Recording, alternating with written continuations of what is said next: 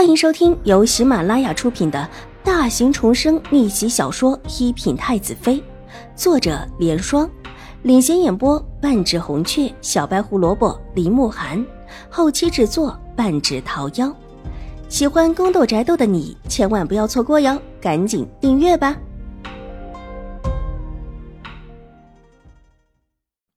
第八百三十八集，说完转身就走。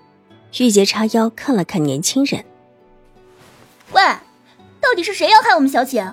如果让大长公主知道了，必定要你好看。说完，转身跟着邵婉如离去。哎，不是，我真的只是受人之托而已。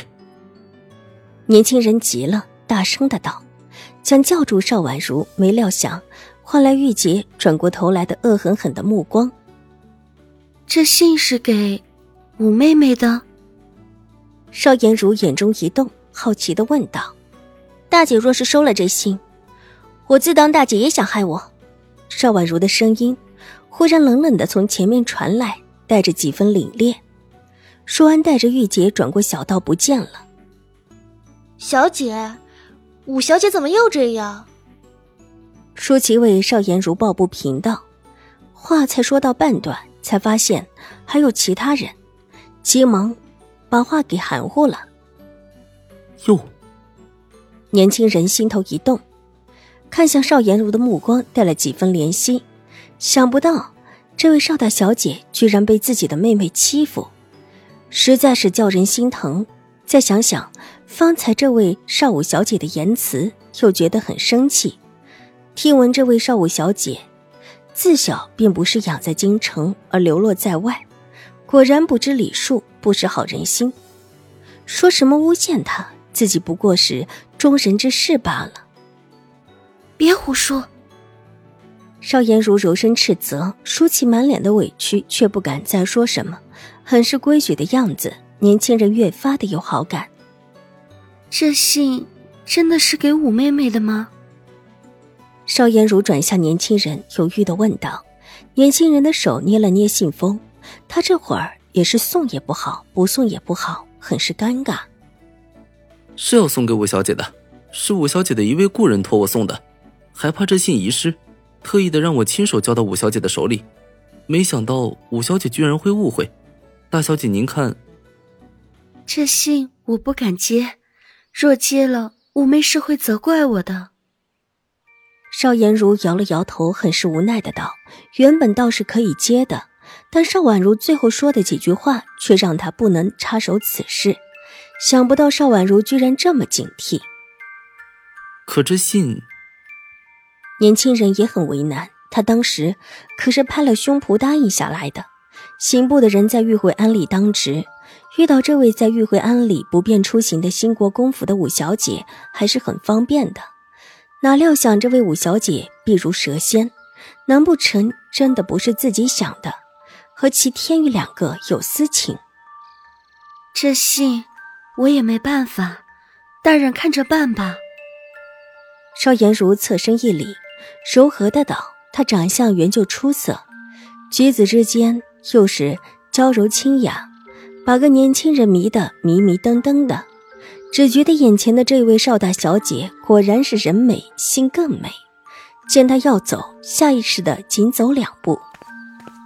邵大小姐，这位大人还有何事？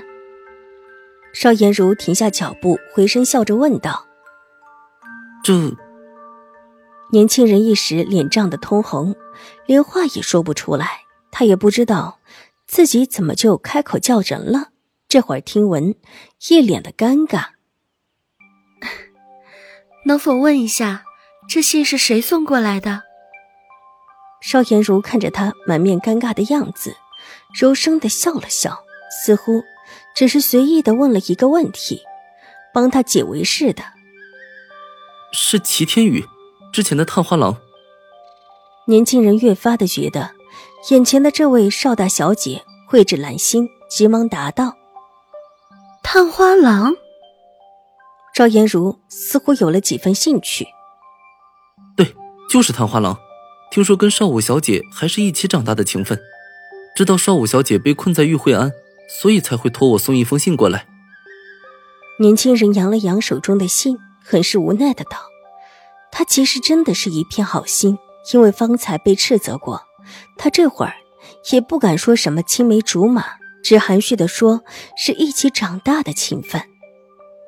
五妹的确是在江州长大的，倒是麻烦这位大人了。”邵颜如一派的端庄得体，向着年轻人又是深服一礼，而后转身款款离开。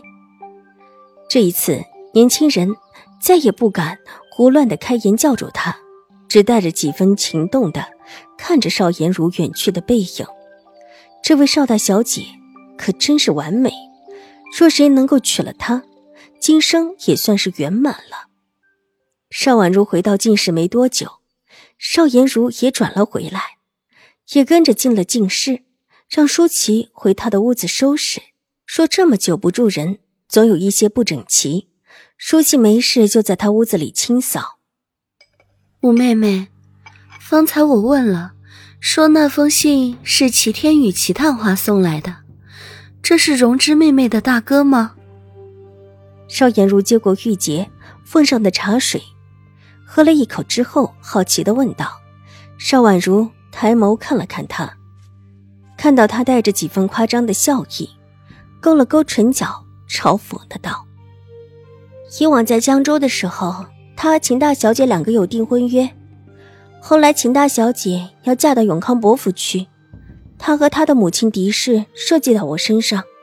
之后离开江州的时候，这位齐大公子把事情都推到我身上。’”跟我不死不休，大姐，你觉得以往要跟我不死不休的人，现在却送我一封信，一封看似关心我的信，你觉得正常吗？不死不休。